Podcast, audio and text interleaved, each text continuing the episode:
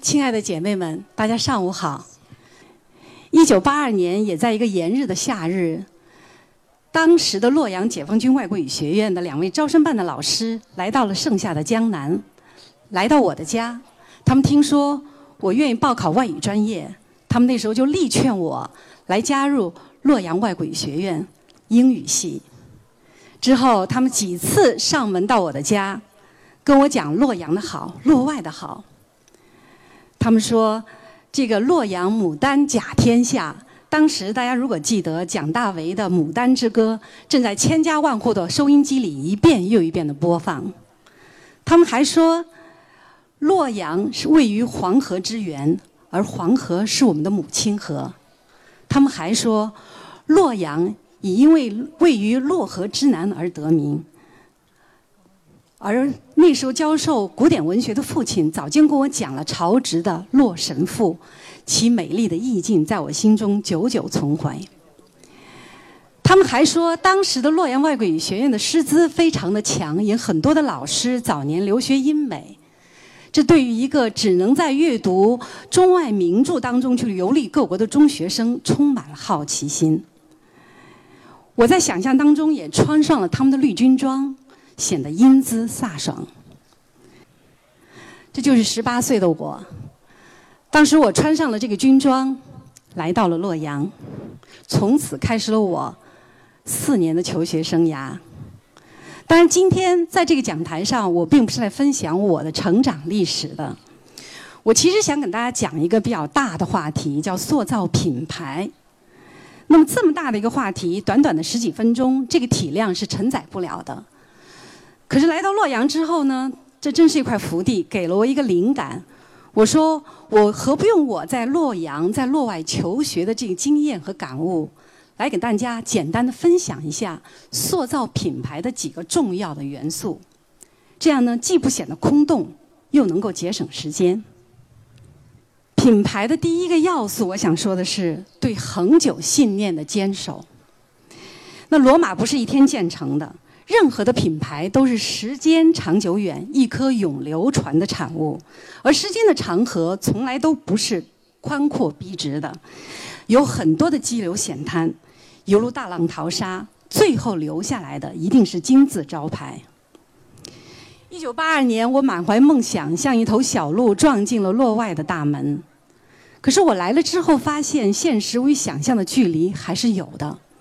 无论招生办的老师当时是有意无意的没跟我讲，我来了之后，我发现从此以后很多的生活要有些改变，包括我要根据整个军队的伙食单，由吃大米改吃我们的面食，吃这个鱼虾改吃肉，吃这个绿叶菜改吃土豆白菜。我吃了四年的土豆白菜，那么这种军队的生活一下让我一个南方的女子显得非常的这个手足无措。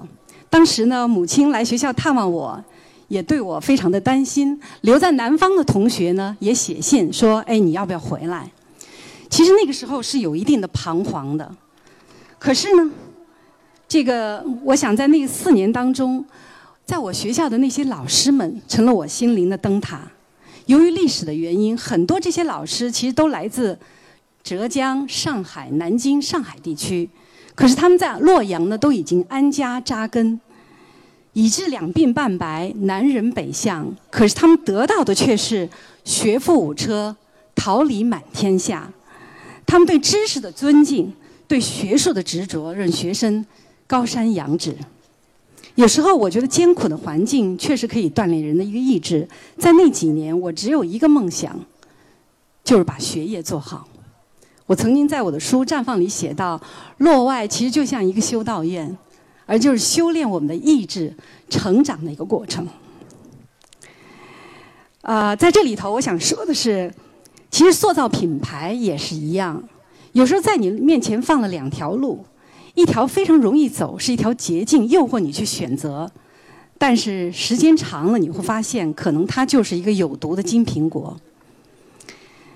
我举一个例子。二十世，由于技术的发展，很多的冰淇淋制造商都可以在产品当中加入空气，或者是人造香料、色素以及稳定剂和防腐剂。这样呢可以降大大的降低生产的成本，而且产品的外观和卖相都非常动人，何乐而不为？可是就在美国的纽约，有这样一家冰淇淋制造商，他还是用非常纯天然的材料做很很漂亮的冰淇淋，在里面还放了非常昂贵的牛油脂肪，既缩短了保质期，又非常高的提高了生产成本。这其实啊，在其他的冰淇淋制造商看来，简直就是一种自杀行为，是一种非常愚蠢的顽固。可是呢？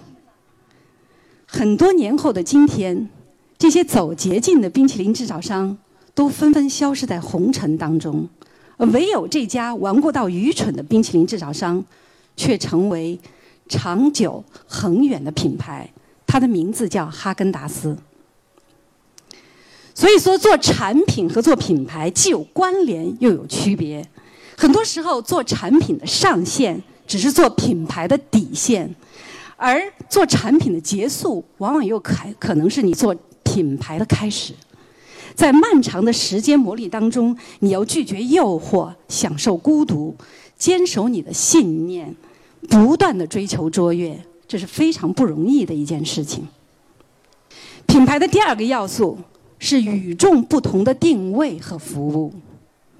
这个与众不同啊，其实谈的就是产品的差异化和记忆。有趣的是，在洛阳军校这样一个这个讲究整齐划一的这么一个环境当中，我对这个所谓的与众不同有特别的感受，因为我觉得它其实有的时候跟整齐划一是相辅相成的。在军队大院儿，男孩子多，讲话嗓门都很大。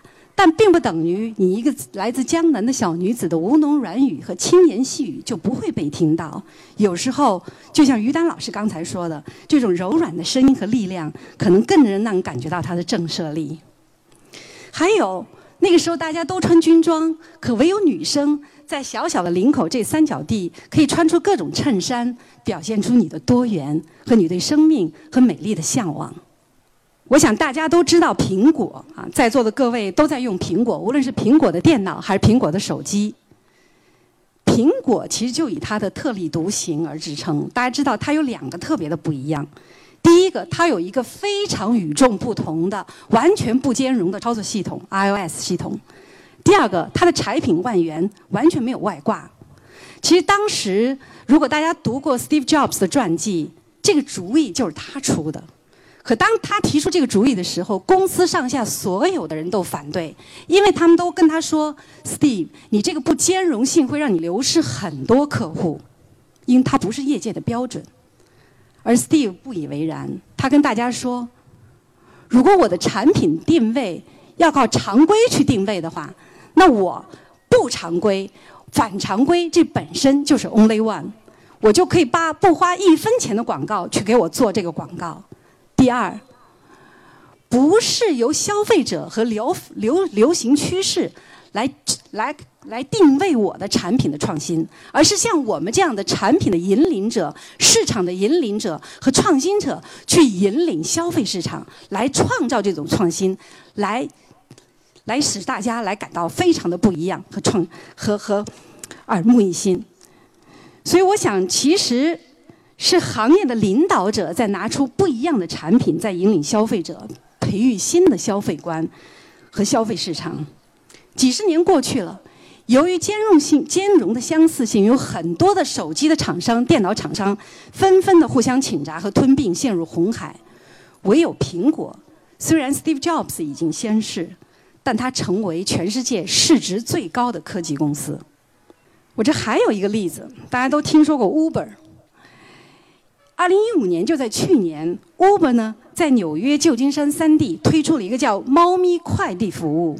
你只要需要付二十美元，就可以获得 Uber 公司快递的一只可爱的猫咪，跟它相处十五分钟。同时，在五月二十号在上海，他们又推出了一个叫“五二零情书一键抵达”，也就是说，你叫 Uber 的车，Uber 的司机就会你为你心爱的人。送上玫瑰花和情书，替你向他去表白。这两个例子非常简单，他们这两家公司传递的都是一个与众不同的观点，也就是说，创新的科技、高深的科技，并不能让人的关系变得更加疏离、更加冷漠。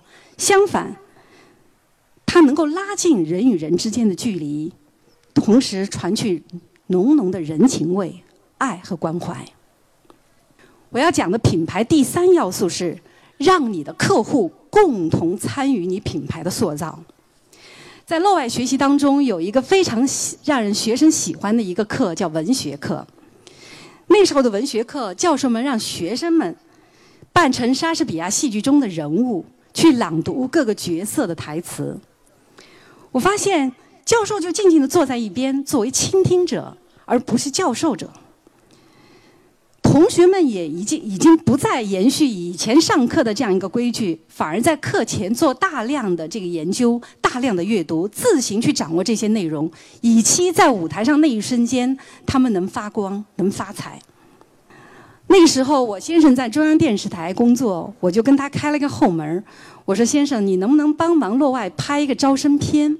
我只有一个目的。”让那些老师再不用三天三夜到我家去口干舌燥去说服所有的莘莘学子来落外，用一部奇思妙想的影片去打动所有少男少女的心。于是，他就帮忙落外拍了这样一部专题片，并取了一个非常好听的名字，叫做《青春的航行》。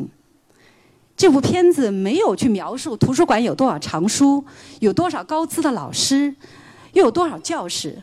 而是从几个大一女生的眼光，去印象、感受这个学校，感受军校的生活。片子播出之后，引起了很大的轰动，很多像我这样的少男少女们纷纷要求来洛外报名，一时洛阳纸贵。如今，洛外的校友像我这样的校友，遍布了祖国的大江南北，也散落在世界各个角落。我们承载着这个学院。品牌这样一份重担，我们也是这个洛外这个品牌的传播者。大家都喝过星巴克，星巴克的这个 CEO 叫 Howard Schultz，他曾经在星巴克创始的时候，他谈过一个非常有意思的品品牌的概念。他说：“我卖的不是咖啡，而是第三空间，让咖啡成为都市里具有小布尔乔亚情节的人的聚散地。”星巴克从来都没有考虑餐饮业的一个非常重要的关键制胜因素——翻台率。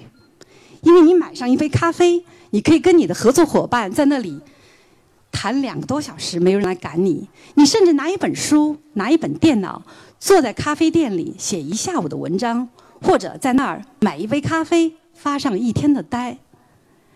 这种能够去激发人们的这种非常微妙的。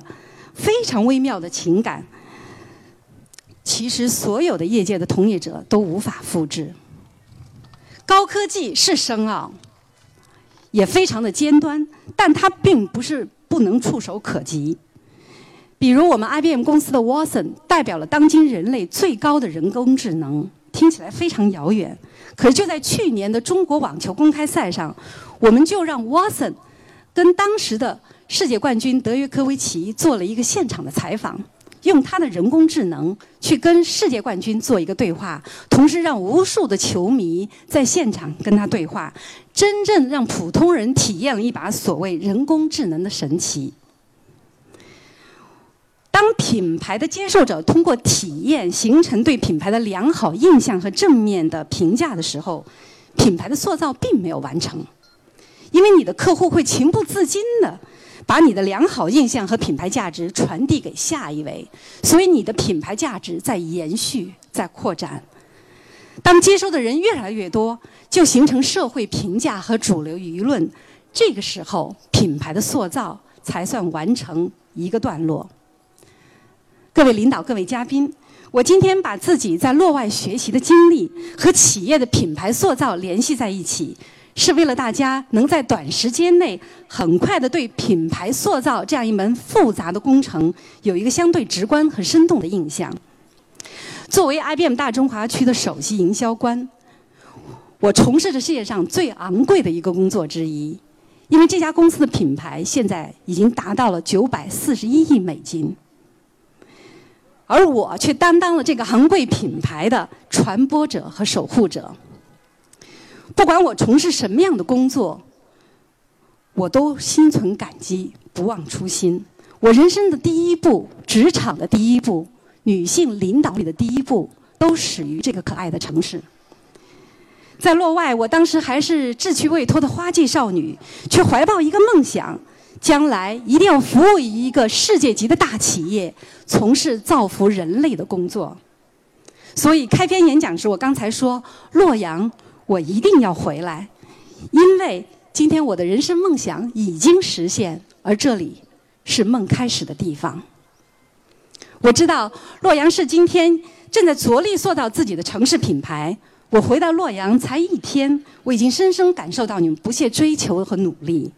我要说，在今天世界是平的这样一个时代，在人们生活互联网高度发达的时代，地处中原腹地的洛阳，却越发显出你们的优势。只要我们有积跬步以至千里的勇气和诚心，就能够心想事成，好梦成真。再次感谢大家。